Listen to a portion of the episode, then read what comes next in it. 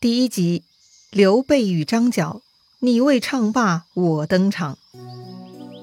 《三国演义》是讲故事的，故事里总有好人和坏人，正派与反派。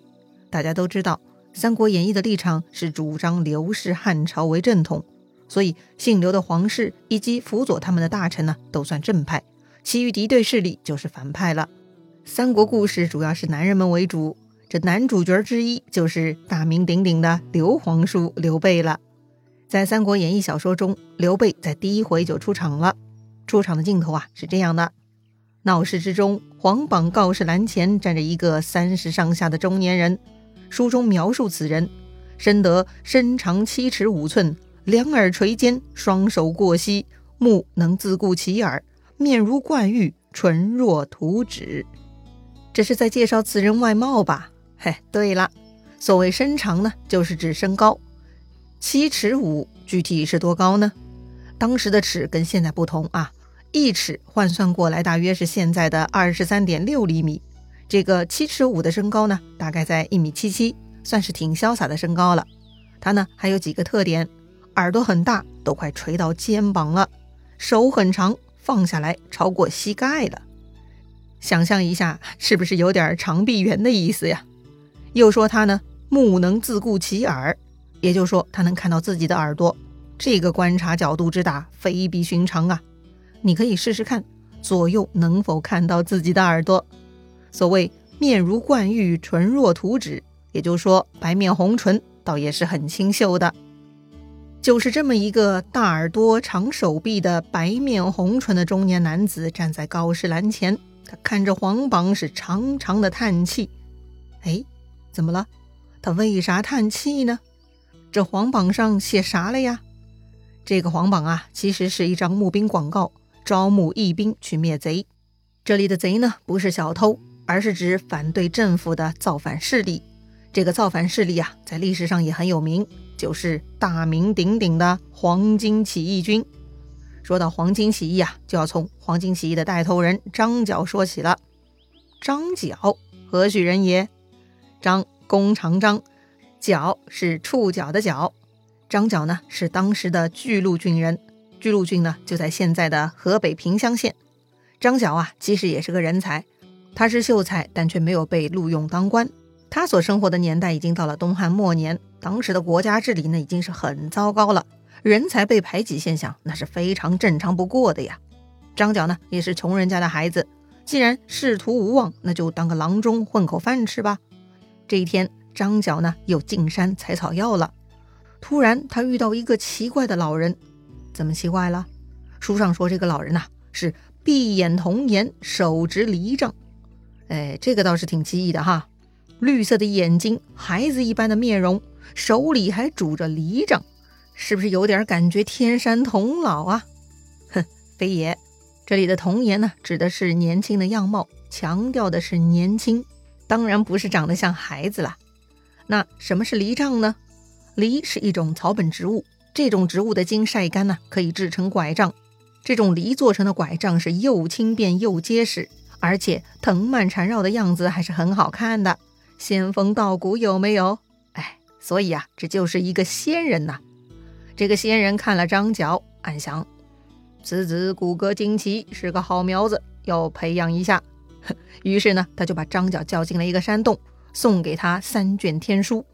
老仙人告诉张角，这个天书叫《太平要术》，里面记载着普救世人的方法。老仙人说呀：“我与你有缘，所以呢，现在传授给你。你的任务就是代表上天去宣传教化世人，救助他们。”这个老仙人呢，还特地嘱咐张角：“如果你起了异心，一定会得到恶报的。”张角当时一听就很激动啊，是双腿一软就跪下了，拜问老仙人：“敢问仙长何方神圣？”老仙人说了啊：“吾乃南华老仙爷。”说完呢，这个老仙人化作一阵清风去也。哎，这个场面是不是很眼熟啊？哼，八六版《西游记》，请回顾一下。话说张角突然间是天降大任，他还真接得住。从此以后呢，他就没日没夜的学习钻研，很快呢，居然就修炼得道，能够呼风唤雨了，自己封号为太平道人。这一年呢，是汉灵帝的中平元年。这儿介绍一下汉灵帝啊，熟悉历史的朋友应该知道，这也是个臭名昭著的皇帝，跟他的前任汉桓帝凑成一对。东汉的堕落呢，就从这一段开始，以至于之后的人呢，就以桓灵二帝作为荒淫无道的皇帝败类代名词了。话说汉灵帝的中平元年，也就是公元的一八三年正月里，全国上下突发流行疫病。这种呢，大概就是某种病毒的蔓延传播，而张角呢，到处施散符水，帮老百姓治病，自称大贤良师。前面介绍过，这个张角本来就通医术，还上山采药呢嘛。如今他披上了太平道人的神秘外衣，就显得特别不一样了。加上他团队的宣传，这张角啊，从此就变成了救世主，一下子吸引了大批粉丝。要说张角还真的是个人才。很有组织才能，他还扩大规模，招募了五百多徒弟，教会他们画符念咒，让他们云游四方，扩大影响力。这宣传工作实在是很给力，又进一步吸引了大量的徒弟和粉丝，居然呢招募到了三十几万人。大家都知道，线下吸粉成本高，效率低，这张角工作室居然能够招募到这么多人，实在是太厉害了。另外，张角也很有管理天赋，他把这三十几万人呐分成了三十六方，相当于三十六个分公司，有大有小，大约呢是根据地理位置和人口密度划分的吧。每个分公司的总经理呢都给了将军的封号，这些分公司就是地面部队，他们将张角集团的愿景是全面铺盖和推广，他们到处放话：苍天已死，黄天当立，岁在甲子，天下大吉。这话啥意思呀？所谓苍天，哎，不是咱们今天说的老天，而是指当时的汉朝。汉灵帝统治下的汉朝，那就是千疮百孔，朝政腐败加上各种地震、海啸、山崩等等的自然灾害，搞得老百姓是民不聊生，也成了预示汉朝灭亡的不祥之兆啊。所以啊，张角确实有理由说苍天已死。那苍天死了就没有天了吗？当然不会啦。新的天，那就是黄天了。黄天的黄，就是黄金集团的黄喽。意思是黄金集团要代替姓刘的汉室啊。后面岁在甲子，天下大吉。哎，其实就是时间预报。甲子嘛是年份，下一年嘛就是甲子年。张角的口号呢，就像是一条安民告示。简单翻译一下，就是说，为啥现在天下混乱，百姓不安呢？因为现在的皇帝不行了，得换天，换成皇天就好了。哎，不用等太久，明年就行了。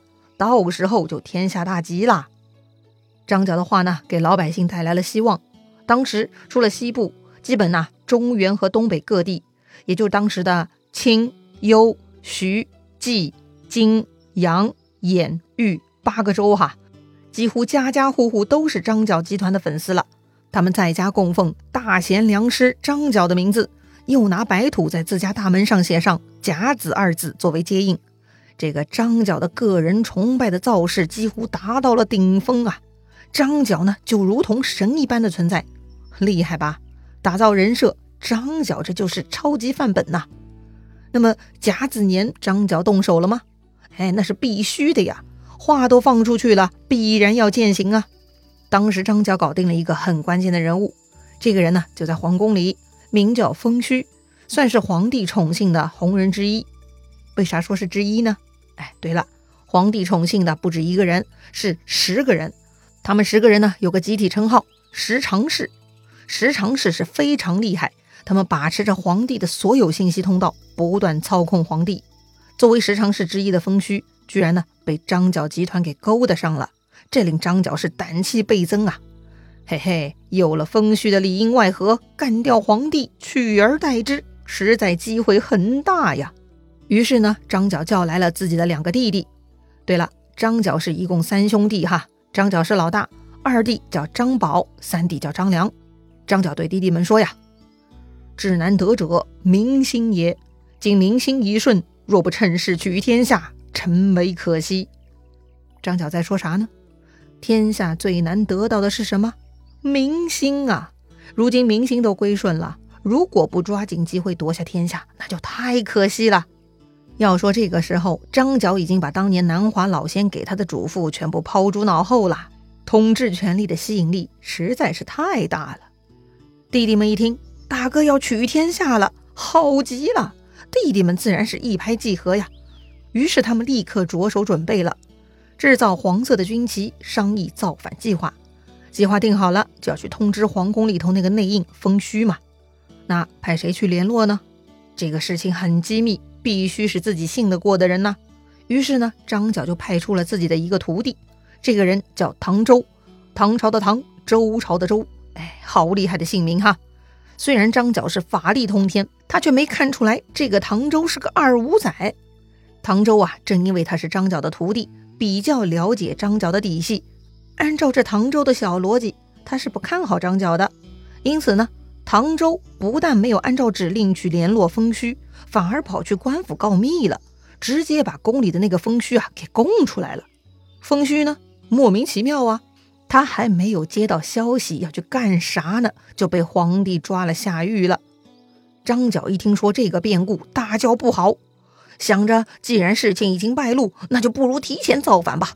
说干就干，书上说他星夜举兵，自称天公将军。他的两个弟弟呢，分别称为地公将军跟人公将军，哎，就是天地人三公哈。张角呢，向百姓们宣布。大汉国运已经到头了，我就是上天派来拯救你们的圣人，你们都该顺从天意，跟随正理，这样才能天下太平啊！于是啊，四方的百姓都头上包裹黄金，跟着张角造反了。这个时候啊，已经有了四五十万人那么多，声势是非常浩大。就因为他们头上包着黄头巾嘛，所以这群人的造反呢，就被称为黄巾起义了。当时官方部队是很弱鸡的。看到黄金势力如此强大，居然吓得不战自溃，丢死个人呢！书上说官军望风而靡。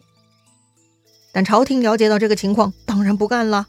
当时的大将军、皇帝的大舅子何进啊，作为国家管理的一把手，他赶紧出来找皇帝火速下诏，让各地组织力量准备防御，讨贼立功。那怎么组织力量呢？发布募兵书啊！全国各地呢，到处贴黄榜，招募报国志士啊。这个时候呢，在幽州的涿县，募兵榜文也在闹市中张贴出来了。所以刘备这不就去看黄榜了吗？这个黄榜呢，不看不要紧，一看呢，就看出了刘备的一个精彩人生。那刘备的人生会如何呢？咱们下回再聊。